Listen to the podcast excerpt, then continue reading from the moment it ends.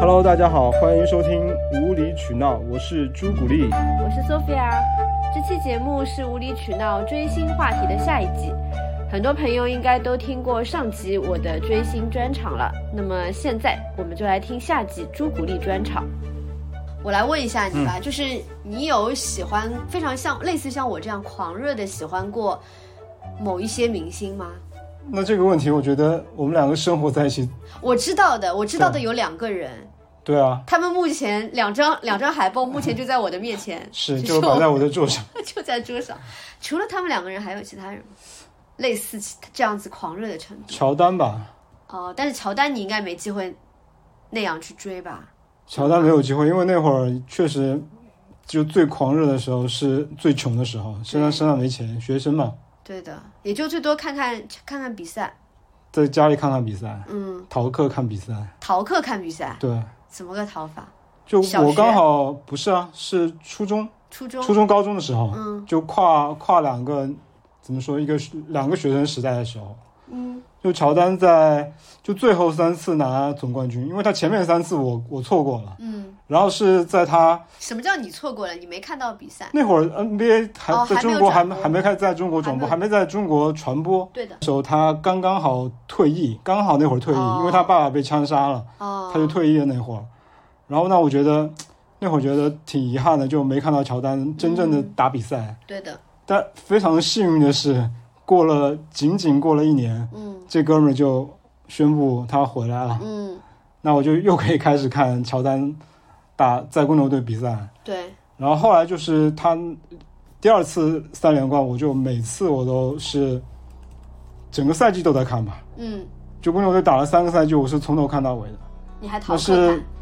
因为是最后打季后赛的时候，你知道跟中国的那个学生的那个期末考就是刚好就是那个时段，嗯，那没办法，啊你要不去学校去准备迎战期考，要不就是 你躲在家里面，因为都是美国时间都是早上，要不就是凌晨，嗯。要不就早上，嗯。刚好就是早上七点，我记得是七点多开始，然后到中午结束这样子。那我没办法去上课啊，嗯，那我就只好逃课，逃课在家里面看比赛。被。逼无奈逃课比赛。然后我爸还帮我写请假条，你爸，对，你爸这么过分？你爸不是老师吗？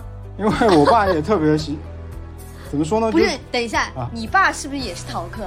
没有，他是 我爸是老师，但是他特别喜欢看体育比赛，然后他也跟我一一块儿看 NBA，他也跟我一块儿看公牛队，然后所以他那时候也不需要去上课什么的。他要他要去上课，然后嗯，他是有时候我在家里上，呃，我有时候我在家里面看比赛，我爸就刚好上完一两节课，哦他就赶紧就赶紧回来。回来，然后他一进门就问我说怎么样怎么样怎么样打打现在现在情况怎么样？你好幸福啊！对，就那会儿我觉得还挺幸运的，对，那你以后来考试怎么办呢？考试就考得很糟啊，嗯，那你后悔吗？不后悔啊，因为我觉得因为考试可以再来，对，因公为牛队比赛没有因为我。觉得有的有的东西就是你的热情在那一下，如果你没有去抓住它，它可能永远的就消失了。对的，特别像这种，我觉得像像乔丹拿、嗯拿 NBA 总冠军这种连续三年又是最后一次，那我就觉得一定不可不可错失，一定嗯。要看。就当时没有想那么多，就觉得哎，说必须要看，考试也不是很重要嘛，对吧？也很重要，也很重要，对你觉得很来讲，对，我这现在想起来肯定有一些遗憾吧。很多很多人都说，如果你把看公牛的那个、那个、那股热情拿去学习，肯定会怎么样？那我要浇你冷水了。对，那我现在怎么说呢？我觉得这就是冠希哥说那句话：如果时时光可以倒流，你想让我改变什么，我什么都不想改，都不想改因为我觉得这就是我的人生，我的故事。对我，我刚刚想泼你冷水，就是会读书的人不会因为这几场球赛而对，考不好试啊，其实我就是不会读书，所以喜欢看比赛，所以没什么好后悔的。没有什么。好后悔的。对，对对，后来就是你不是还喜欢科比吗？对吗？但是老实说，科比打总冠军那个那几个赛季，我看都不是很完整。但我们也算是追过科比嘛，对，那是没办法，因为我听到听听到科比宣布要退役？说那是他最后一个赛季的时候，我觉得如果我没有再去看一场科比的比赛，可能我这辈子都看不到一个活生生的科比所以我觉得你那个时候也蛮对，也蛮就是冲动的，是。就是你跟我说我要去看科比的比赛，然后我们好像当晚就买了机！票。我觉得现在不好意思大家，就是我这样提到科比这个名字，要哭了。朱古力就是在节目里面今天连哭两次，哎呦，就不能提这个名字，还是无法接受这个事实。朱古力正在抹眼泪啊，嗯，我来讲，就是我们当时当下就呃，他说了以后，我记得是晚上吧，然后我们就马上买了机票，买了买了球票，然后就定好在一周后什么的一个时间去 L A 看看那个比赛。然后后来我们，但很遗憾啦，我们去看那个比赛就没有看到科比。就那场他正好好像是受伤了，元旦前的一场比赛，他就没有上场。没有，我刚才确实没有想到 Sophia 会提科比。嗯，那我们要用个代号吗 ？Black Mamba。不用，因为我我自己一直以为说，这这个感觉真的很奇怪。这段我们我应该不会剪掉。你不能全部留着吧？没有啊，我就想让大家那种沉浸式。这段是也太长了呀，可以啊，你稍微留一点就好。就我没想到 Sophia 会提科比，因为我觉得时间，我一直以为是这个时间很，就我一直以为时间会会让我忘记这个人。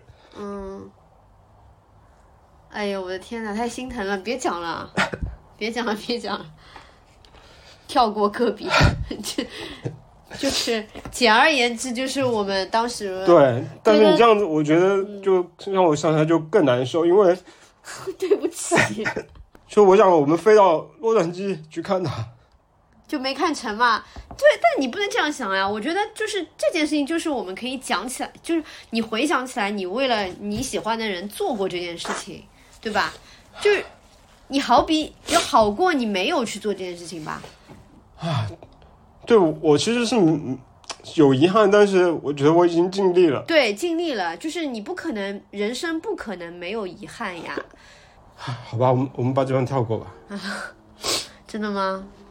啊，我觉得反正我一直觉得谁提起科比的时候，我都会觉得没什么，但是对啊，我真的没想到会这样子。但是你一直想去聊他，就会觉得哎呦，就会觉得太难受了。太难受了。行吧，你再你再你再哭一会儿，再缓一会儿。我觉得可能乔丹哪一天去世，我都不会像科比这么难受。对，关键而且他是就是意外嘛，就不一样的。而且我记得有一次你在那个江湾体育场做活动，对的对的。然后科比就在你那个那天就在对我还就在现场，然后你是其实你是可以把我带进去看的，但是我可能那天我我也不知道抽了什么风了，你后来没去，我就没去，我就没没没进场去看他。我也不记得了，反正那是我离他最近最近的一次了。对的对的，那个时候我们连着两年做活动都能够看到科比。反正有一年我是去了，第二次也来的时候，就我好像问你要不要去什么的。对，我就不知道，反正抽抽风风抽风了，反正就觉得可能还有很多机会可以看到他吧，就是明明可以很近的很近的看他。结果去 L A 也没看到。对，但我觉得也许反正这些都是命中注定吧。对，就是命中注定的。但是你对，但是我们去飞去看这件事情本身，它就是一个你永远不会忘记的一个回忆，然后这个回忆又是一个遗憾，它就更加分量就更加重。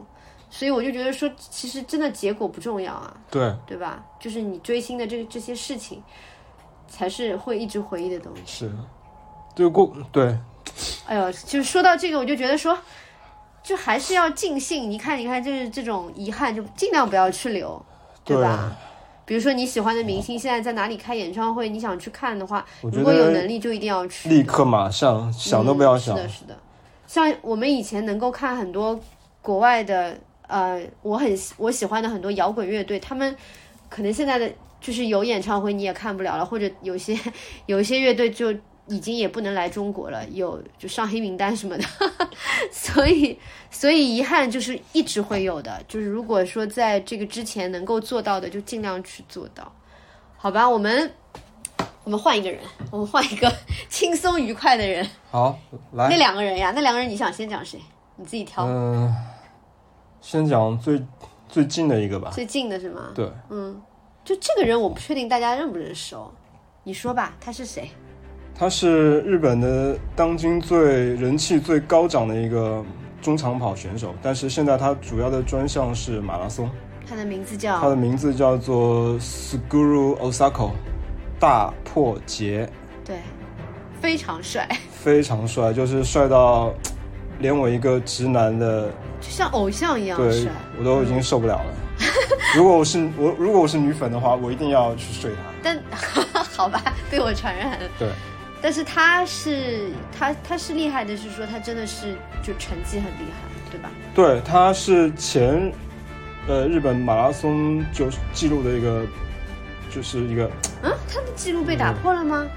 对他，他现在他他的记录现在被另外一个人打破，就是在去年被另外一个更厉害的一个叫铃木降武的一个哥们儿给打破了，天哪！但是但是他之前创造了他之前创创造了两次日本日本马拉松记录，创造了一次，然后自己又打破了一对对对次，我觉得非常牛逼。是的，他算是亚洲人里面，就是黄种人里面，黄种人里面跑得最快的人吧，长距离。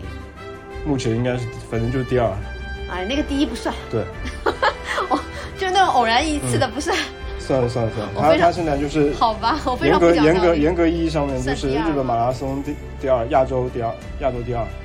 所以他，我觉得他是不是现在又复出，是为了想要再次打破这个成绩？对，我要说啊，就大破节，他就去年参加札幌那个就东京奥运会之后，他就决定退役了。那我我们当时都是觉得特别不可思议，我跟 Sophia，因为我们两个其实都挺喜欢他的，对啊，就觉得他这么年轻，怎么能够这么快就退役呢？是不是时间有点太早了？对，但是没想到才不到半半年或者半年多一点，他就前一段时间他就宣布他要复出了。男也让人的嘴，对男人的嘴就是不可信。但是他复出，我还是挺高兴的。我觉得，因为去年他奥运会那天比完赛之后，我在家里也哭，也哭了一顿。哎 就当时就在想，哎呦，这辈子好像不能看大破节在跑步了，就觉得心里挺憋、挺憋得慌的，就哭了我发。现你真的很爱哭哎。我觉得我在偶像面前真的是不不会吝啬我的眼泪。哎，对对对。但那种那种情绪没有办法，就是你让我看那些，比如说倪萍，就以前春晚的那边煽情那种故事，我肯定不会哭的。嗯，但这种东西我，我感觉就是跟我的心灵有连接，就是我不知道是怎么回事总。体来讲，你还是比较能哭的那种。你在飞机上看那种 那种电影都会哭。对我，我也不知道我也不知道这几年，滚蛋吧，肿瘤君！对我也不知道这年、哦在这几年到底怎么回事，反正就是很容易很容易自我感动吧，或者怎么说，脆弱了。很脆弱。嗯年龄大了就心脏就比较脆弱了，稍微一点小风风小小风小雨就会潸然泪下。对的。好了，那现在大破节重新复出了，那你跟大破就是你追大破节，你做了哪些事情？追大破有，比较不一样的事情？嗯，你这怎么会想不起来嘛？我想想，其实我没有，我感觉我没有在刻意刻意的去追他，就只是首先肯定是作为一个跑步的爱好者，我觉得对这样一个人的存在是很崇拜的。因为一个黄种人可以跑出这么快的成绩。然后第二个就是我看了他怎么说呢？他有他的他的一些故事吧，让我觉得这个人很不一样。嗯，甚至我觉得他跟我好像有点像，都属于那种比较叛逆的哦。因哦，为他之前不是在就日本一个长跑选手的职业生涯，一般就是从大学呃开始就开始跑。嗯。比如像跟一传，他跑得很厉害，但是他毕业之后，他就会进入一个企业去参加企业的呃跑步的一个团体，嗯。然后他会以一个员工的身份在那个企业，但是他并不参与实际的工作，就是跑步。嗯，就通常大家都是这么样一个体制内，体制内的一个、嗯。一个一个选手的一个职业生涯吧。嗯。那大破节他当时就做了一个特别牛逼的决定，他就是他当时也是早稻田毕业之后去了日清，就是做那个杯面的那个那个日清，他在那边泡大概是一年之后他就离离开对，吃泡面吃腻了，我操，实在不想吃，他想去吃点披萨，然后他就从日清退出了，去美国去 Nike 资助的一个跑步的一个计划里面去。这个计划现在能讲吗？这个计划可以讲啊，？Oregon Project，对，叫俄勒冈计划，就是把世界上最顶级的一些选手给聚集在一起，帮呃专门去训练，然后帮他们跑出一个牛逼的成绩。这这个机构现在已经被这个机构取缔了。对，两年前好像就不是好像就已经被解解散了，对的，因为当时传出了一些不太好的一些大传闻吧这个大家可以上网百度去说，我们不讲我们不想在这边去过多的去科普这个事情。反正大破节他就是告别了，怎么怎么说他他算是体制内的一个叛徒吧，我可以这么说，对的，就背叛了整个日本的呃职业选手的一个常规操作。对。而且一开始好像也蛮多争议的，很多人就觉得说，你这样子到底行不行啊？对，就大部觉得他，我看了他的故事，我才知道原来日本社会是这么古板的一个社会，一个选手离开体制去国外去训练，居然会引起那么大的一个社会的反响，这个是我没有想到的。嗯，比我们想象的要古板多。就你记得吗？那个村上春树不是也说，日本的文坛也是嗯，非常的怎么讲呢？就是，唉就是古板或者是刻板，对，反正就是有点，我感觉有点像中国那种大家抱团，然后在一起互相吹捧啊，然后就奉行就是老的那套观念去做一些事情，就没有什么创新力。所以村上春树后来也是离开日日本的文坛，自己跑到国外去写作啊，然后出版啊什找么的。找一个安静的环境。对，哎，村上春树也跑步，对吧？所以跑者都最最终都要离开日本，到另外一个完全不一样的一个环境里面去去适应它，然后去创造一些新的火花出来。对的，大破节就是这样，对的。所以他到美国去，大概也是沉寂了，我具体时间不记得，大概也就是五六年之后吧，突然就爆发了。嗯，二零一八年破纪录了。那年，我刚好去第一次跑芝加哥马拉他松。同场比赛对，但是那会儿我还不知道他是谁，啊？真的吗？对我根本不知道，就是我知道我听说过大破节这个名字，嗯但是我从来没有去关注过他的人、他的故事。那你错过了。但是那那场比赛他跑的特别好，他跑了第三名，然后我就是你也跑的挺好的。啊，那这个就这个就不说了，我觉得我一般吧，反正就是我那场比赛之后，我就开始去关注他。关注他的一些故事，我就发现、嗯。哇，真的是一个很了不起的运动员，运动员。对的。这还不是你跟他最近的一次吧？嗯，你跟他对。距离最近的一次，最近的一次就是那次，我其实也并没有想追星，嗯，因为一些偶然的因素，对，就是在工作。工作的因素，就是某运动品牌受某运动品牌的邀请，对。去了他们在美国的总部去工作吧，对啊，去少待了一段时间，然后刚好有一天早上，嗯，那次你跟我一块儿去的，我跟你一块去，但是那天早上我没跟你在一块儿，我还在睡觉呢。你们老清老早就起来了。很早很早就去拍摄啊去拍东西，因为要拍要取一个早上的那个光线嘛，然后对我，我醒来我就看到你给我发微信啊。我说什么了？你说什么了？你说你看到大破节了呀？对。你来说一下吧。就那天早上特别早，大概就是清晨五六点，我们就到那个品牌的总部的很大的一块草坪上面去，因为那会儿有另外一个他们怎么说，当地的一个精英俱乐部的人在训练，当时带队的那个就算是一个项 PM 吧，嗯，项目经理。项目经理，他就是跟我们说，今天可能会有机会采访或就是见到大破节，嗯因为当时我们去了好好多人，里面都是跑步的，都都很喜欢大破节。那我想，哎，那还不错。今天今天，因为是一个很意外的一个通知，那我想今天可能有机会见到大破节。那我也没多想，就讲呢，反正时间到了就肯定会见到嘛。然后我记得当时我们有几个人，大概四五个人走在一块儿，那他们可能要从一个一条路上去另外一个什么地方，就要从那边一个树林里面穿过去。那我刚好也从那个地方走的时候，就发现了那个总部有个特别大的湖，人工湖，很漂亮。然后早上那个湖面上就非常平静的感觉，我想去拍几张照片，我就拿我的相机过去。然后我就我就说那你们先走，我去那边拍几张照片，拍完我就回来追你们。就我就是一个人端着相机往那个另外一条小路上走，是一个岔路。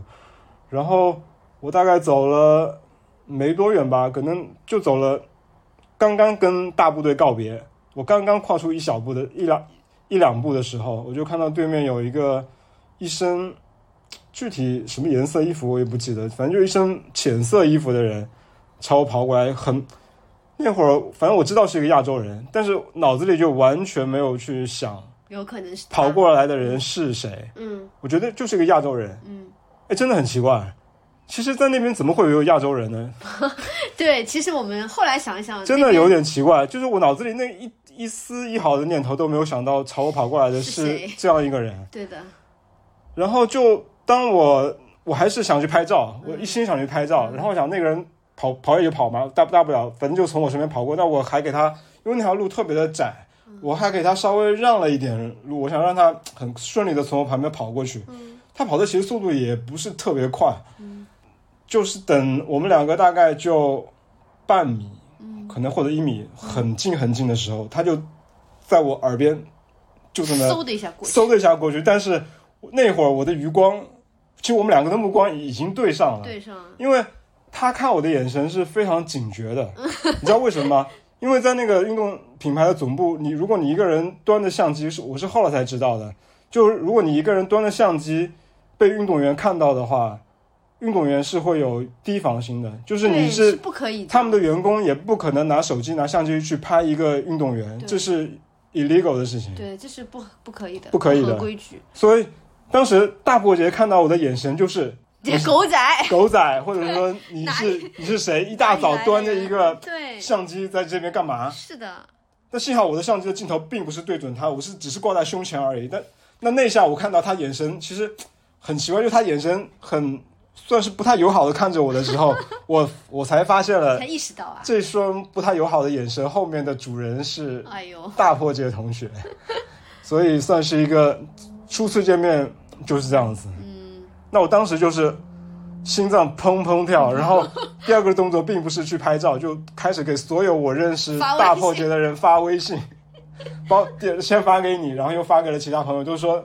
你猜我见到了谁？那大家其实当时都没有回复我嘛，因为时差的问题，大家都在中国，就你回复了我。我我应该也没有立即回复你，但我醒过来，我看到这条微信。但是你是最快回复我的。哦，我太激动了，我觉得我没有想到你会真的见到他。对，我太激动了，我就是好羡慕。然后很后悔，那那天早上没有跟我一块儿去。我应该也不能跟你一起。应该应该也不行。对啊。就没想到后面，其实我们也没有机会再去，没有机会，没有机会，不是在没有机会再去日本看了，是记得吗？因为对后来那个东京马拉松那一年就已经，我们本来是 plan 要去札幌去看马拉松的，那就不提了。我说再往前，你记得吗？就是他去取得奥运资格赛那，那就前一年，二零二零年一九啊，一九吗？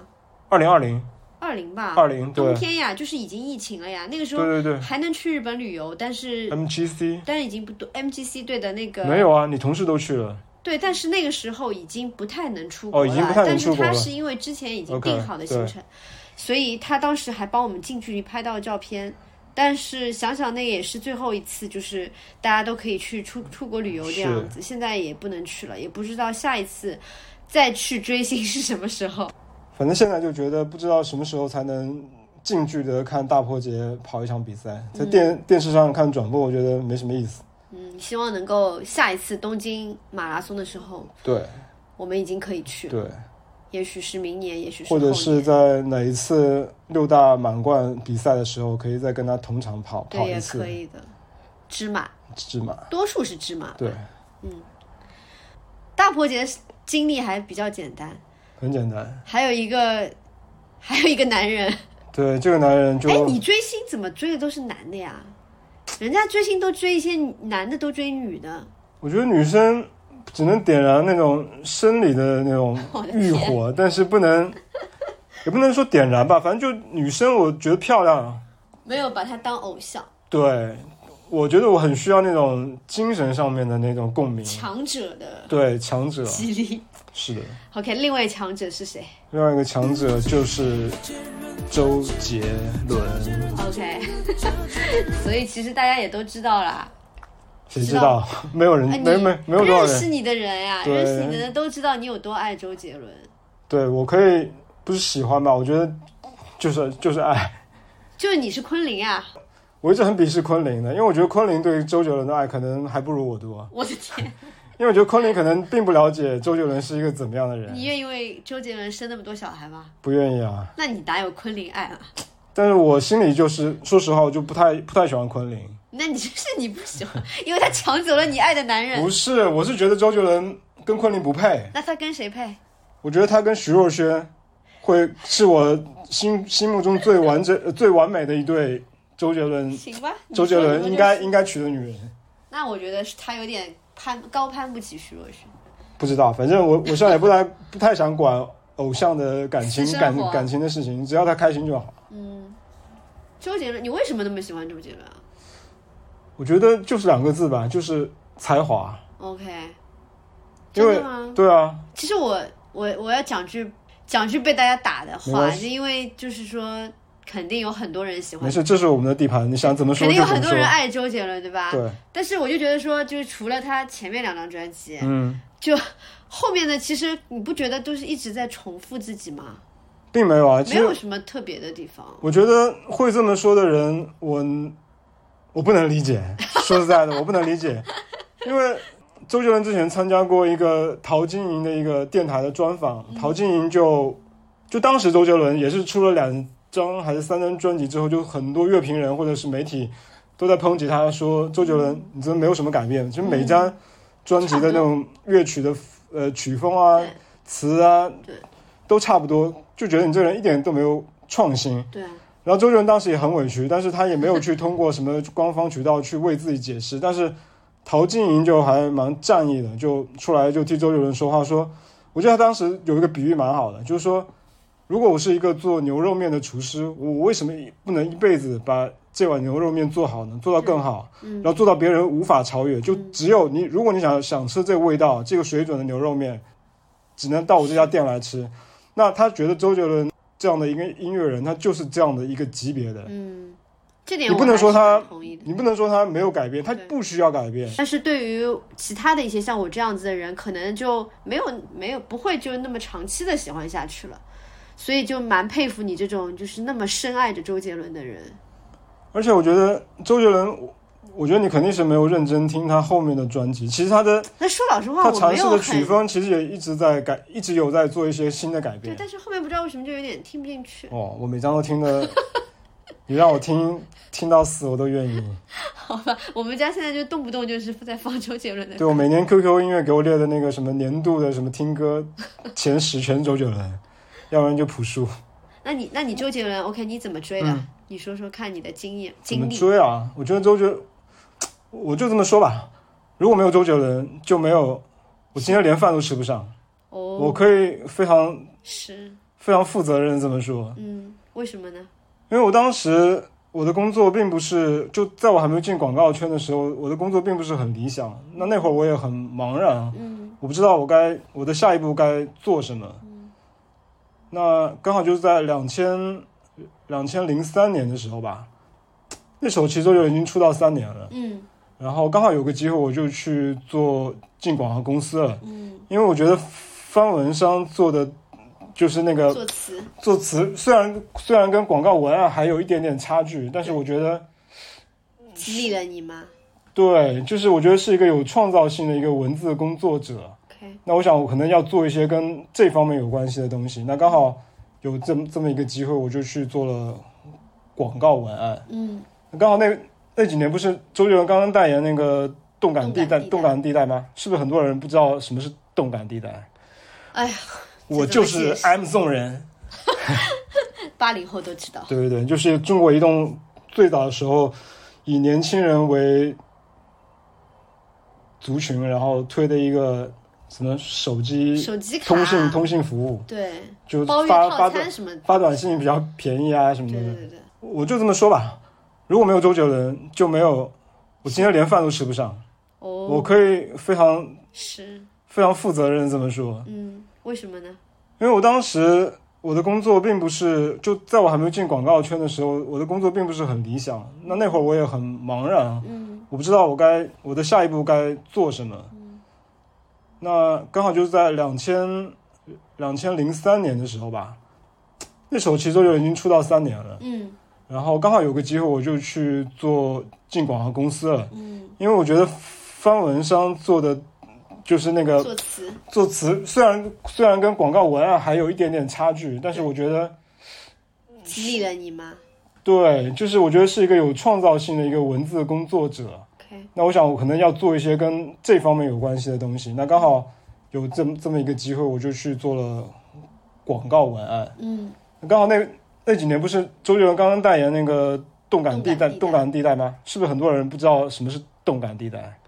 哎呀，我就是 M Zone 人。八零后都知道。对对对，就是中国移动最早的时候以年轻人为族群，然后推的一个什么手机手机卡、通信通信服务，对就发发短什么，发短信比较便宜啊什么的，对对对对。彩铃啊什么的。都用过但很多现在现在年轻人应该不 care 这些东西。哎，不管他们，然后当时周杰伦签签约动感地带嘛，然后做了很多很多很好的那种，怎么说，很打动当时还很年轻的我的一些广告。那我就说，我还很想做动感地带。嗯，那因为动感地带是一家非常有名的广告公司。在做，我就很想进这家广告公司，因为我当时也不是说要去这家广告公司做出什么样的成绩，嗯，我就是一个很非常单纯的目的，就是我要我要见周杰伦，我要跟他一块工作。如果我我想，我当时最最理想的就是我想去做动感地带，嗯，那我就能帮周杰伦写写广告告，拍他，对拍他，可以跟他见面，这样是最好的一个是的，啊。这个画面在我脑脑海里浮现了很久，就就像我现在就是一直在揣度我的朋友，想办法就是能够接到内外的广告，这样子他就可以拍王菲，这样我就可以跟他一起去看，我这是一个怎么说，就是一个很 对我来说是一个非常功利性。很功利心，很功利心。对，那你成功了吗？我第一次去这家广告公司面试，嗯没有成功，然后甚至被动感地带，他们当时不是有一组人嗯专门服务动感地带嘛，然后还见了那个创意总监，嗯那个创意总监现在在微博上也是一个大名人，嗯，叫做二总，应该大家都听说过他，要讲吗没关系。？OK，二 B，他原来叫二 B 瓦西里，现在叫二总，应该大家都知道。他就是最早做动感地带那个创意总监，他甚至自己还演过动感地带里面有一个广告，他扮演扮演了一只 QQ 大企鹅，我还记得。哦，然后我记得呢，那天他见我的时候，他就跟我说了一句话，他说：“我觉得你这么崇拜周杰伦不是好事儿。”啊，他我劝你不要这么执着。他说，但是我我问他为什么，他也不告诉我为什么。他说，你继续这么喜欢周杰伦的话，你大概他跟我说十年还是十五年之后你会后悔的。嗯，他这句话我记得非常非常清楚，我至今都还记得。但是其实都已经过了好多年了，我在想，我都没有，我还反复的在想他这句话，但是我都没有觉得我有我有后悔过。我觉得他可能就随口一讲，有可能。对，就是这是困扰一直困扰我的一个一个想要问教你，做人，有可能。对的，但是可能就是也没有经过深思熟虑。对，反正我记得他再问问他，他可能自己都已经他可能自己不都记得，都忘了这句话所以就是还是跟年轻人、对。小辈们对，讲话的时候，不要太两个创意总监跟我，教别人做人。但是当时我听到这句话也没有说很生气，只是觉得很疑惑。但是我也那你要是被他影响了，你看看就会我觉得应该我很难被别人影响。OK，那也不错。反正就是第一次去的话，他们就是所有的 head count 就是人头都满了，我就没机会。没机会进那个公司。嗯，然后第二次的话就去了那第二次为什么就成功了？周杰伦啊。嗯，什么意思啊？第二次周杰伦把你招进去了？没有没有，第二次其实也不是去应聘那个动感店的那组，呃，去应聘了另一组。另外一组是做 IBM 的，嗯但是特别无聊，因为我我进去之前我已经做了一些功课，比如说问问周围的朋友啊，那个公司里面的人，他们都跟我说，这这个客户其实挺不适合你的，因为就是那种老气横秋的。对的。我那会儿才几岁，才二十二十五岁、二十六岁，反正很年挺嗯还挺小的吧。他们说就太不太适合你，那我说不太适合我也得去啊，我也可以曲线救国嘛。对，万一万一可以有机会转到那组呢？那我不是我不是赚了吗？对，那我还是得想办法进去啊。嗯那我就记得那天那个 IBM 那组的那个两个创意总监跟我也是面试我，他们问我为什么要来我们公司？嗯，我你知道我当时在说什么吗？你没有，你不会就这样老老实实说了吧？我就这么跟他们说的。那你都被录我非常我非常我非常真诚的跟他们说，而且他们两个当时年龄都比我大，一个应该是三十多快四十的人，然后我就跟他们两个大叔听我在那边说我对周杰伦的看法，啊！我对周杰伦整个团队的看法，我对周杰伦为什么会成功的看法。我感觉你是去应聘什么唱片公司？，对，如果我去应聘索尼，那我应该肯定进去了。周杰伦是索尼啊。索尼啊，索尼后来代言他的不，就是代理他的那个唱片的发发发行嘛。啊所以可能能那两位那两位大叔也是周杰伦粉丝，其中有个大叔还是台湾人，那有可能他还觉得哦，就碰到同道中人了。我不知道，可能被我的热情热情给打动了。我觉得我那会儿真的是特别有热情，嗯，那现在完全不能比了。对的，做广告就是需要一腔热情，所以他们可能觉得你蛮有潜力的，而且他们可能觉得自己当时在做那 IBM，可能整个组里的人都死气沉沉。就对，就是那个氛气氛，可能是不是需要啊，需要输入一点新鲜的血液，就是会让整个组的气氛会更年轻一点，还是怎么样？那我就就去了，耶我就进了那家公司了，对的，终于踏出了第一这步。个很很了不起啊！我觉得这个那那家公司是大家都是心向往之嘛，很多人都想去的一家公司，觉得这个这部这部真是对我来说太重要了。特别特别重要。嗯，也许就是那个时候，你如果不去的话，你是不是就不会就等于是说踏进了 Four A 圈，是吧？从那个时候开始，电通算 for A 吗？哦，那嗯，不电算不算不算 for A 是美国公，就是好像那个欧美欧美欧美系的，对电通不算。，OK，嗯，对，那你后来到底有没有达成你的最终目的呢？当然有。呃，我现在就明明知道，还在问你，对，这个是明知明知明故问，知故问，明知故问。那你就主动一点吧。好，那我那我主动说吧。我这边其实也不是想跟大家炫耀什么，就是只是分享一下我自己一些追星成成果吧。那就是我到那公司，我是二零零四年进去的，但是直到二零零六年，我才第一次见到周杰伦本人。好，我进去的时候，我并没有跟我们 IBM 组的人搞好关系，但是我跟我拼命去 跟动感地带那组的哥哥们，天天去跟找他们吃饭啊，然后问问他们最近在做什么你啊，太过分了，甚至他们，比如说他们跟我说，哎，最近我们要那个周杰伦要要来要要写一个什么新的广告，然后他们就他们其实他们那会儿年纪都比我稍微大那么三四岁的，他们已经不太喜欢周杰伦了，但是因为他们那组的人创意实力特别强，哦，就当时可能就全中国最强的那组，嗯，那几个创意人就是他们那几个人。然后，但他们又想了解一些周杰伦的一些什么故事啊，怎么整个性格是怎么样的，好帮助他们去写文案，嗯，我就想更适合他的一些。洞察，对，他们也会来找我，嗯那就跟他们就混混混到一块儿去了。嗯那二零零六零六年的时候，刚好他们在拍一个动感地带的一个公益广告，嗯然后我记得那会儿有一个姓傅的，嗯哥们儿，反正就跟我说，哎，我们过两天在那个北京那个建外 SOHO 有拍那个周杰伦的广告，那天你有没有时间啊？有时间可以过来。没时间也来，我心想，我操，那那能没时间吗？那必须有时间啊！对啊，我立刻就跟我的创意总监就是 请假，请假，我说老大，那个那个周杰伦过两天要来北京拍广告，我说我想去看他，我能不能你能不能让我放放我两天假？我说你放心，嗯。白天我在那边看嗯。追周杰伦，晚上我一定加班把那个，IBM 写好，不 IBM 给做好，你放心，你放心。然后他就说你去吧，嗯。去吧，去吧去吧去吧，没事，嗯。也挺好的。他反正就知道我特别迷周杰伦嘛，他说你去吧。那反正就是那个忘忘了几月是四月还是五月，反正天还那会儿北京天还挺凉的，嗯，一大早七点多他们在那边做 set up 的时候，我就我就跑过去了。我天哪！什么天哪？你说呀，我操，有点激动的说不出来啊！你别哭就是了，我不会哭的，这个太开太开心了。那你说呀，就到那个地方的时候，我是先看到那组人已经就是什么导演啊、什么那个摄像机什么都架在那边了，我只看到他们，但是我并没有第一眼看到周杰伦。然后我就从那个他们不是拉那个警戒线嘛，嗯他们就招呼我说：“哎，过过过过来过来过来，就像一个圈子一样，把把把，就只有那个工作人员才可以在那个圈子里面我我懂那个感觉，你被拉进圈子那个感觉是不是太好了？那个感被，拉进剧组的感觉。”对，然后周围也也有很多围观的群众，但他们就只能就也有保安什么就会把他们隔得很远很远，他对。他们就招呼我过去，那我就进了那个圈子。嗯。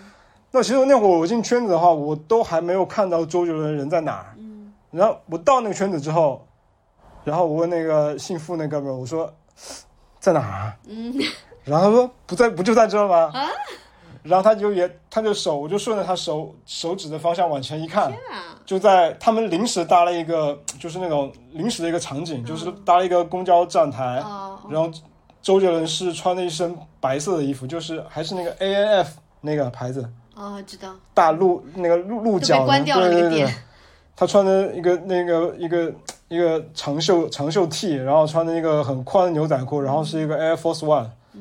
嗯。头发那天染的是那种金色的，反正就。那你为什么一开始就没没有注意到他？我不知道为什么没注意。他其实到他面前觉得他人气场不够强大，不像 Eric。不是，周杰伦其实并不高大的，就是其实很小只的一个人。气场的问题。然后他可能也。不是那种很挺拔，他就是感觉是 hold 着背就站在那边，他也也没有什么明星架子。其实我们一般拍拍广告的话，会有先有什么光替啊什么，先在那边站一会儿。但周杰伦他就自己一直站在那个地方，就在看你们这边怎么调光啊，你们在这边怎么怎么怎么怎么准备啊。他是他是可能要自己监督一下。有可能，但他也没有说要再看，他就反正一直低着头在那边拿着一杯饮料，就站在那个地方。那我就那天，我操！我那天拿着那个，那会儿还是那个小的那个佳能 Xs 那个数码相机，我就 就就就就狂，可以的吗？可以狂拍，就狂拍。你不管了？没没，就没人拦着我啊！你不是说要专业吗？就拦着我，然后我开始还是特别远，可能离他呃什么七八米远在拍，后来就越来越过分了，你知道吗？我就一直接接近他，最后就怼到他脸上拍，然后那他也不管。他以为你是摄影大哥，他有可能因为我是现场拍花絮的人，但是 我我我拿着数码相机那么小，也也不像拍花絮的。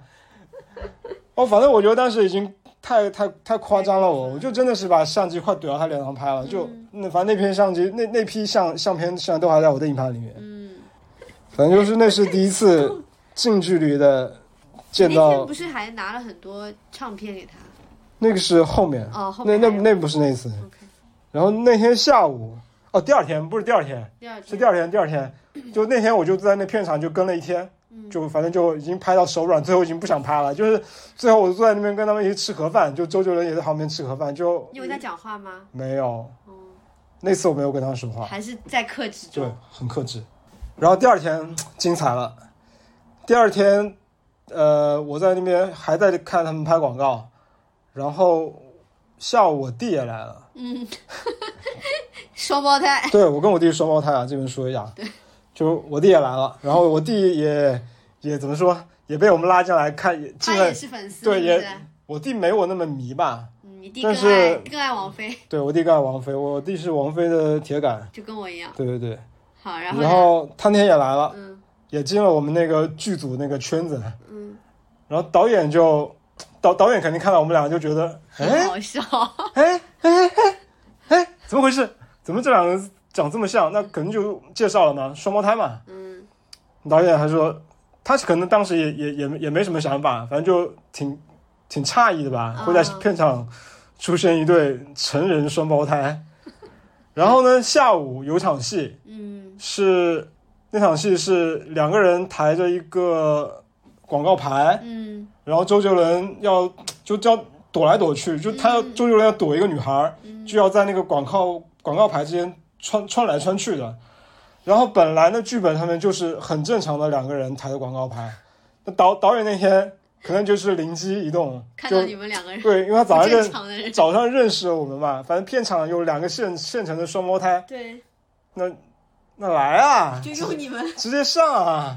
太爽了呀！对，还就不不就给这个不怎么样的创意增加了一些亮点吗？那我们俩也太开心了，说我操，本来只是想来围观的，打酱油的，突然混混混混了一个配角，我操！还跟周杰伦对，就是一起出镜了。对，嗯。那导弹的时候，赶快赶紧换衣服吧，你们两个。嗯。还有，我们俩就换了一套西装。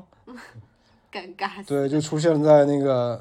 广告片里面太爽了，对这个我觉得是非常牛逼啊！就是追星成功到，就好像我想象我跟神话出现在一个 MV 里面，对，哎呀，好羡慕！就这个经历，我就觉得，哎呀，可以吹一辈子。对的，哎，我觉得追星这件事情真的就是你追成功了就吹牛逼啊，就可以到处吹，就必须要吹啊，这有什么不可吹的？就必须要吹。但是你你想想看，你为了这个付出了多少？就是。你一直在努力的想要接近周杰伦，你其实我觉得怎么说呢？就你说“努力”这两个字，我其实并不是觉得很，就努力，但大家听起来会觉得很辛苦，但我自己觉得还挺开心的。对啊，但是但是是一种就是很主动的要去对，就主动的想去要向要向要做成这件对事情，接近你想要的那个目标吧。对的，嗯，这是这是你后面就全部的东西吗？全部的周杰伦的故事吗？当然不是，还有什么？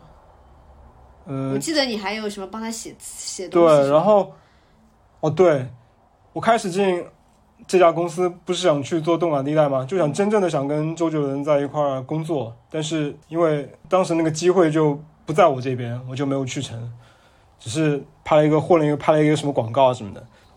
我觉得，我觉得对我来说，还心里还还是有一些事情感觉没没有做。嗯那我觉得刚好也就是感觉被命运眷顾了一样。嗯就那会儿刚好摩托罗拉，我可以说我可以说这个品牌吧，嗯就摩托罗拉又签了周杰伦，嗯然后那家公司又拿到了摩托罗拉的这个创意的这个生意，嗯，哎，我想我的机会来了，嗯我一定要去摩摩托罗拉那组。反正就是要离开我。必须要去！我当时很直接，我就直接写了一个换组的申请。那我觉得那家公司还是挺不错的，就是可以让员工有这么样一个机会吧。对，很好。我当时就写了一个，就直接跟我们的老大提说，我想去做摩托罗拉，因为我说 IBM 做了几年，我觉得我我也不不觉得不适合我，但是我觉得我可能更适合去做那边的东西。对，那老大当时也没说什么，他可能也是知道我去意已已已定，就是那去吧，就放我走了。那我做摩托罗拉那两年，应该是我在那家公司最开心的那两年，因为是全身心的投入在做跟周杰伦有关的工作，就动不动 我感觉你就是拿着工资做粉头。对，动不动反正接到的工作就是什么。周杰伦最近不是有一个手机出来了，我们要跟找周杰伦做一些什么东西，录一段广告，录一段广告，拍一段广告，反正你要写点东西。啊太开心了。然后我第我记得我第一次去见客户，因为我那会儿特疯狂，因为我那会儿就留的就是周杰伦那个发型，就是那个刘海就就就那样，反正你、你们知道的。嗯然后我第一次去见客户的时候，客户就说：“我操，这文案怎么这这么周杰伦范儿？”然后他们，然后我们那帮做 account 的就跟客户说，就是为了你们找了像周杰伦的人来做广告啊，说明不喜欢周杰伦的人怎么能做周周杰伦的广告呢？嗯，那你后来有真的跟他一起就是面对面的做做广告什么的吗？有，就二零二零零七年的时候，嗯那会儿摩托罗拉上了一个音乐手机，然后也是周杰伦在，就是反正要绑着周杰伦一块儿做东西。那那天就飞到上海来帮他拍这个，不算是广告吧。那会儿因为是都做呃互联网上面的东西，像拍一个教学视频一样的。哦，我那会儿写了好多那种像解说词一样，因为那个手机特别难用，啊，就其实那手机真的特别难用，跟 iPhone 没法比。周杰伦还蛮好的，就是还要录这种东西。现在的明星都不会给你录这么多复杂的东西。不是，就我就是觉得太复杂了。然后你要让周杰伦说这些东西的话，我觉得他肯定会很烦，他根本说不上来。是啊。是啊，所以那我觉得那那段时间我就一直在想着怎怎么用周杰伦这种轻松的口气去说那段东西。对啊，那比如说最后说什么，那个是一个我记得那个手机还配了一个什么蓝牙耳机，哦，要什么打球啊之类的。然后我就跟他们说，你们不能说跟周杰伦说打球，要说斗牛，但是斗牛是那，就是好像是三个人的那种，是吗？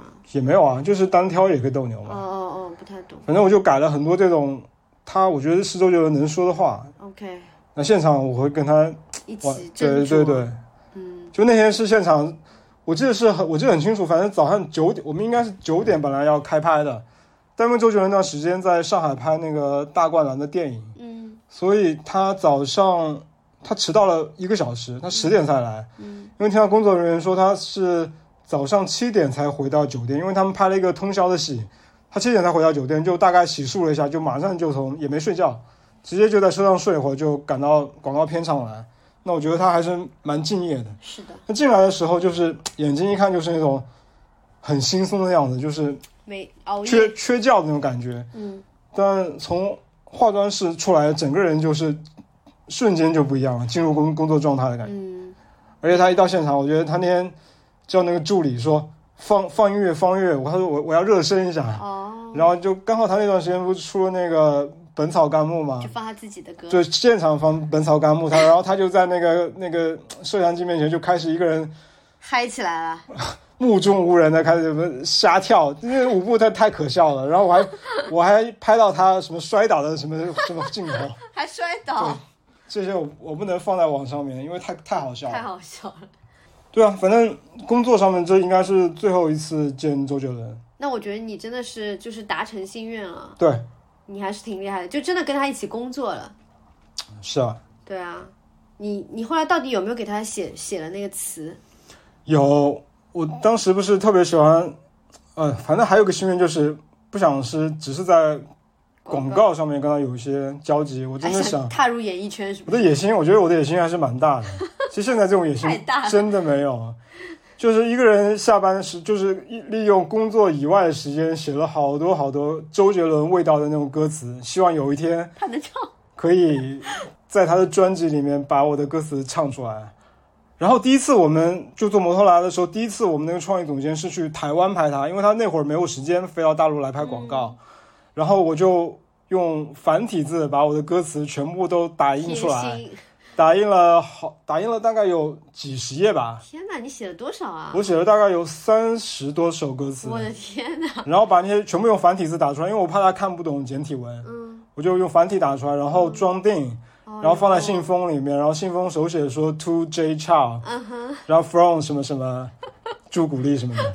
From 朱古力，那我就给我们的创意总监说，希望你在台湾拍他的时候，可以帮我把这个歌词交给他。嗯那创意总监说，我一定会办到的。嗯然后过过了几天，有天下午在公司，反正就干干嘛，在那边干活什么的，然后就收到我创意总监从台湾发给我的短信说，说的说我的英文名字，说我刚刚把你写的歌词交到 J 的手里面，哇！他说他 J 很开心，然后还拆开当着他的面开始读你你写的歌词，我的天哪！然后他，因为我们创意总监最后说什么，我非常为你骄傲，因为他是他是一个老外，哦。他，说 I'm so proud of you，感觉是他组里的人在做了一件事情，让让他让他当时面子很很很有面子。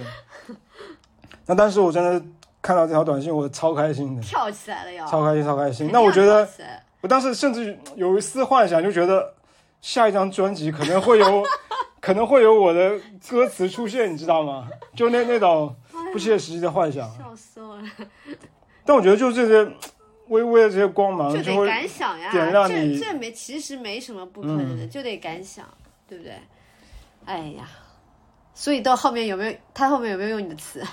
没有了。没有，后来我也没有再写了。我觉得他是就是不好意思让方文山觉得 大陆有一个强有力的竞争你知道我为什么会有这种想法吗？因为周杰伦他经常在专辑里面找他自己写，然后嗯方文山写，然后有一些他甚至会找公司的工作人员写。对。就他其实并不是一定要找有这种作词背景的人，对，所以我觉得可能我我会有机会，嗯。但是现在可能看来也没有机会了。嗯，我觉得反正就是还没有命运还没有眷顾到这种程度，对，但是我觉得我已经做到了我能做到的。但是已经很很厉害，很棒了。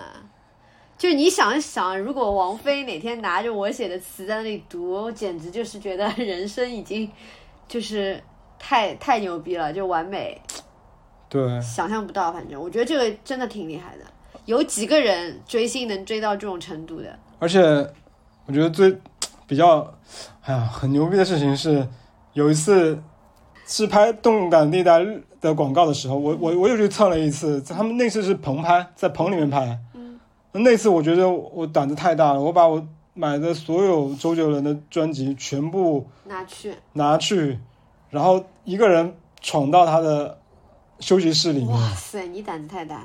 但是他看到我没有很惊讶，因为他在外面已经见到我，他以为我进来做什么事情。然后哦他看到我手上捧着一大摞专辑的时候，我觉得他可能已经明白了。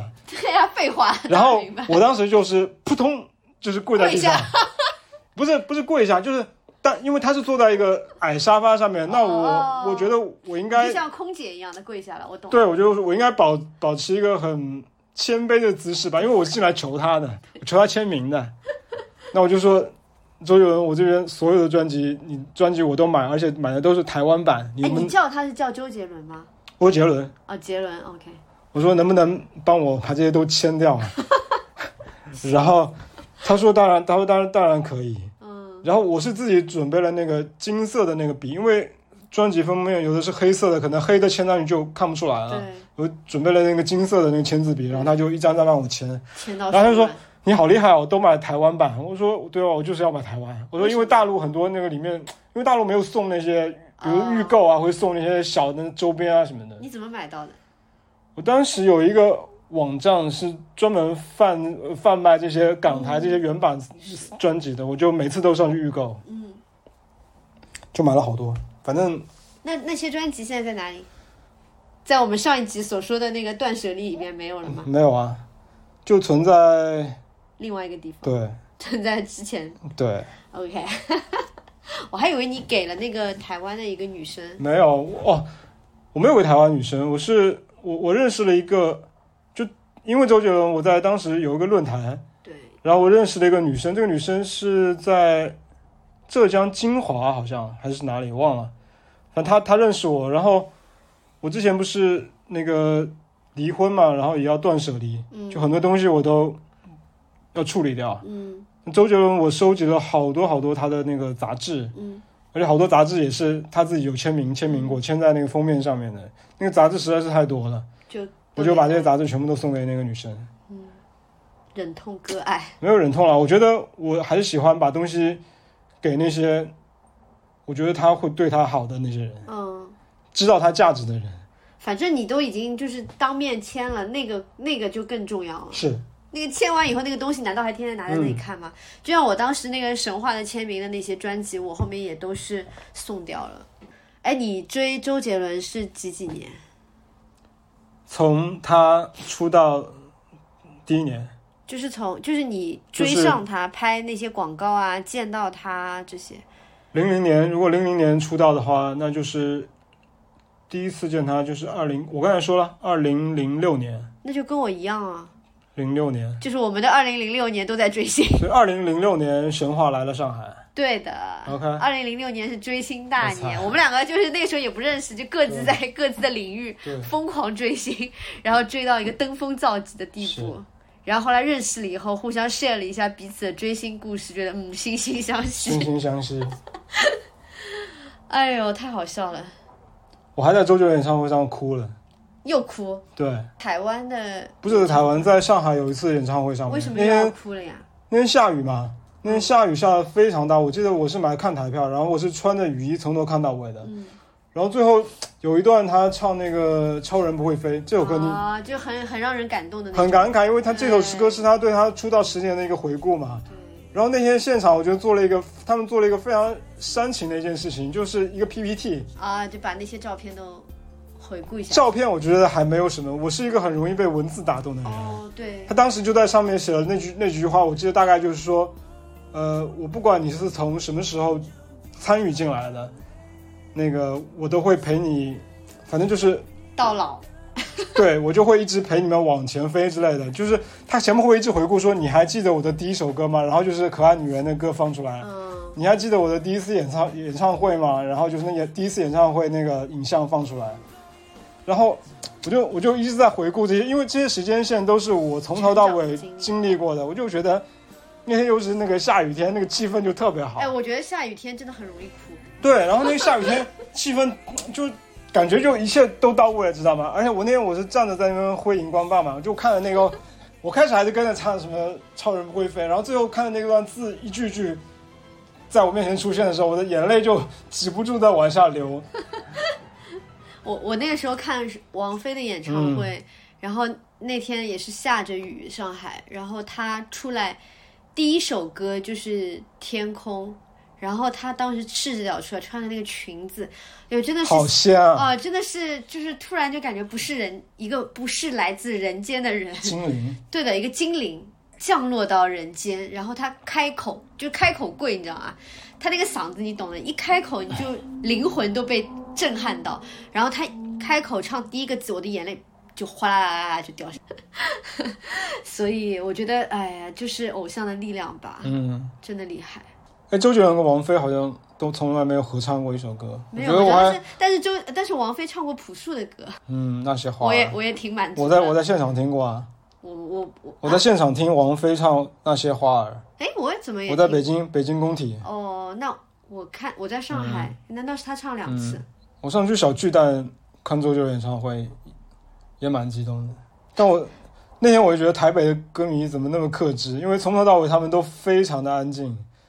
因为我一直我看气氛不太好呀。我看那些演唱会的视频，之前那些 DVD 啊什么的，我我我一直觉得台湾的歌迷会很燥那种，后来发现我操的现场怎么那么安静，死沉死沉一片，那不是很奇怪吗？很奇怪啊。不太特别唱那些很嗨的歌的时候，也是那种我操，所有人我身边没有一个人站起来的，就安静的挥着荧光棒，天哪！就感觉像我也不知道那种感觉就特别奇怪。就我一个人，我我那我也不敢这种很放肆在那边大喊啊什么的。我觉得我有点遗憾，就是没有去看王菲的之前那一场，嗯，就她就她那个那个叫什么最后一场演唱会。在梅赛德斯，对的，就是她说她要她要那个退出歌坛的你知道王菲那场演唱会把把我的电脑弄死了吗？哦，对，那天直播，对对我刚刚对打开，我的电脑就花屏了，然后第二天送到苹果说我的电脑没救了，那天是显卡那显卡爆掉了好像是在水逆。对，显卡爆掉了。嗯，反正我特别后悔，就虽然那场演唱会都说哦他唱的就一般啊、什么，但是你想想看那次不看呢啊，现在就你都不知道下一次是什么时候。对啊就没有了呀，真的是后悔，太后悔。身边好多朋友都说，如果周杰伦开演唱会，他们一定要去看。反正我就觉得说以如果以后啊有任何我喜欢的人，比如说朴树开什么演唱会，我肯定是要去看的。一定要去啊，所以后来朴树不是两次演唱会，我们俩都去了嘛，必须要去对。吧？一定要去。周杰伦什么时候演唱会能重启能看的话，我我妈花多少钱我都要去，你这句话，因为我觉得周杰伦现在他的那个唱歌的状态已经不好了，就是真的你看一场，可能这场就是他那你还会看今后最好的一场状态。之前有好几场你都没有看啊，其实我我我无所谓，因为他状态最好的几年的演唱会，我全我全部都看了。对你已经看够了。现在周杰伦很唱很多歌，根本高音都唱不上去，然后还会叫很多朋友来一起 帮帮唱，哎呦，没没意思，我觉得。所以所以他现在也不开了，我觉得也挺好，有自知之明。对了，你刚才说到你帮周杰伦写了那么多的歌词，你要不要分享一段？我想听一下。很羞耻，我刚才已经羞耻过了，你来念一段吧，我们来比较一下你写的好还是方文山写的好。我找我找一首啊，找一首比较有周杰伦特点的。还要唱出来吗？唱不出来，我又不会旋律，就就特别想去学音乐啊。来吧。好，我我找到一首歌词叫做《那年》，是我为周杰伦写的第十首歌词。好，那年我们都还没有女朋友，感觉围墙外面小卖部汽水的味道好过啤酒，分数不够理想，眼里只有篮球，不是只有异性才有话可以交流。斗牛的时候，兄弟是真的朋友。早晨八点以后，不再为一杯豆浆等候，不如用石头去逗逗巷子里的那条狗。爸爸的血汗钱可以等价交换补习班老师的一己之言。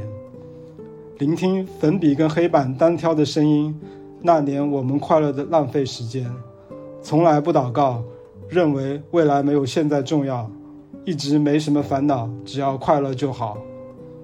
分开这么多年，你是否爱上了二手烟？而我的球技却一直没有改变。还记得你的日记本里有只死去的白色蝴蝶，如今的它也慢慢远离了你我的视线。我的妈！我突然想起这这首词其实是我写给我一个高中好朋友的。哦，我在念的时候，我突然想起来，就是你有你有那个情境，对，他是我一个特别好的朋友，就是那那几那几年，其实我们一直看篮球，然后就下课打球，不爱读书那种。然后真正我说他你的日记本里有只死去的白蝴蝶，是真的。是真的，他有一本日记本，他这个人很奇怪，嗯，经常在里面加一些什么树叶啊，哦什么死的蝴蝶，他也不做标本，他就用这不是我我那个张真他就是用 他就是用那个透明的胶带把那只蝴蝶粘在日记本里面。手账手账但。这个朋友我现在也好多年都没有再联系了，我觉得你写的真的太好了，就是满满的周杰伦的味道，就是很中二啊，就是那种校园时光。就好多押韵有点 有点多。我给你改一个，你是否爱上二手烟？改成你是否爱上了电子烟？操，比较应现在的那个时代？潮流，对。然后用石头逗逗巷子里那条狗，有点政治不正确，要改一改。干嘛？你这虐狗哎、你你不行的，干嘛用石子去逗狗、啊？现在这个上现在这个时代对创作人来说真是太难了，就什么都不能写，什么乱都不能写。随便写写也不行。对，但是真的写很好。还有补习班老师的一己之言，现在也不能补习班啊。嗯，这个倒无所谓。我觉得我最喜欢那个爸爸的血汗钱可以等价交换，就有点夸张，但是、嗯但是真的是这样子。事实，一想到我小时候用经常用爸妈的那个给我的钱拿去干别的事情，那我不干正经事，OK，那我还真正拿爸爸的钱去补习，反正真的写的很好。没有机会了。我觉得周杰伦真是真真蠢，没有用你的。所以我，其实我怀疑他有没有认真看过，因为其实我当时还真的还蛮喜欢自己写的一些东西。我怀疑他可能后来就不知道放哪里了之类的，就可能当时也没有仔细看。擦擦肩而过吧，不行，我以后遇到周杰伦，我一定要跟他讲，你当年错过了那些好的歌 没。关系。杰伦，如果你听到这段，如果你听到我们的播客的话，请你给我打电话，给我留言给我留言好不好？杰伦，怎么可能啊？在做梦。杰伦，我是你最铁的粉丝。人家不是说什么，嗯、通过六个人就可以联系到世界上任何一个人嘛？那我跟你说，我的微信，我的微信朋友圈里面有周杰伦的化妆师，那你想办法把这个 podcast 发给他。就是那个杜哥，但是我一直没有跟他联系，因为我觉得他肯定认识太多人了。我哦，那个杜哥，杜哥哦，OK，杜哥，杜哥，如果你听到这个 podcast，你来让那个杰伦来听一下这个那年，好不好？新最新的那个单曲就用这首歌了。对，因为杰伦也要出新专辑，其实我还蛮希望杰伦在新专辑里面用用用我的这这首歌词。对，那那我不会收杰伦钱的。好，加油。OK，老样子我，我还是想要稍微总结一下，因这种事情去把自己的一腔热忱用在用在这个上面嘛，然后就会留下很多很美好的经历和回忆。有可能当时就很多人会觉得你们在浪费时间，你做这件事情太疯狂，没有任何的意义。但其实只有我们自己知道这种经历有多么的美好。就你回过头来看人生，其实不就是一段一段回忆，一段一段自己的经历嘛？所以我就觉得说，像我们，像我自己，就是追星追过星的人生，给我带来巨大的满足感，而且我有一段好牛逼的经历可以去吹。然后，就我觉得这种事情你，而且现在不可能再做了，对不对？对就只有你二十几岁的时候有那个热情去做这个事情。对，我觉得我现在不会去追用，就是那种 physically 的去追星，但是花那么多精力，周杰伦这个人的作品和他的这种创作，这种怎么说，这种才华，我觉得会一直在。因为有时候我经常写写文案的时候，我会写不出来，我会觉得很烦，我会觉得我不想做。但是我听他的歌，然后看他的歌词，我就会觉得我还可以再再 push 一下自己。我后面如果有一个动动力在支撑我的话，我觉得就是周杰伦，嗯。没有没有第二个人了。是的，我觉得追星其实说到底就是你自己给的自己打的鸡血，你把那个人想象成怎么样一个各方面优秀完美的一个人，然后这些东西你不光光是呃从从吸引力的角度去喜欢他，更加重要是他给你带来了一些正能量。就是比如说像周杰伦给你带来的这种激励，或者是说像神话当时给我带来了很多友情，还有他们之间他们之间的那种友情，也影响了我自己对于友情的这件这件事情看法。就是比如说他们永不解散，我就觉得说友情这个东西，就是你可以有感情淡的时候、浓的时候，但是真正的友谊是不会散场的。就是我一直在那里，你需要我的时候，我就会我就会出现。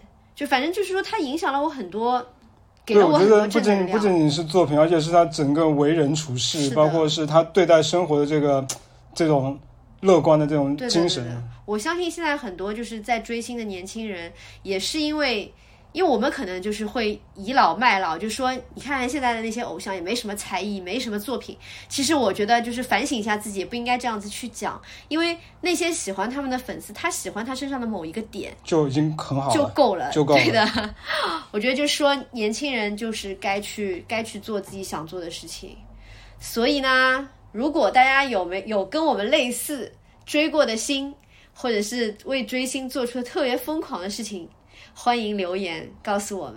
对，可以分跟我们分享你追星的一些特别的故事。是的，我觉得我们会有没有比我们更厉害的？对很我会很喜欢听这些故事。嗯，然后也希望所有正在追星的朋友们勇敢努力 追到他，追到他，一定要把他追到手，追到追到好不。好？嗯，因为追星真的是一件说出来并不丢人的事。昆凌不就是粉丝吗？昆凌，这个这件事情 我不好昆凌说就是哦。我的偶，就是不是我的偶像，就是我觉得就是追星的最高。但我知道周杰伦他当时说他择偶的标准是他的老婆一定要是一个很崇拜、很崇拜他的人，对呀不能有任何对他怎么说反抗啊，怎么怎么，也是一个很大男子。那不管，那反正昆凌就是成功了，他就是追星成功，羡慕昆凌，好吧？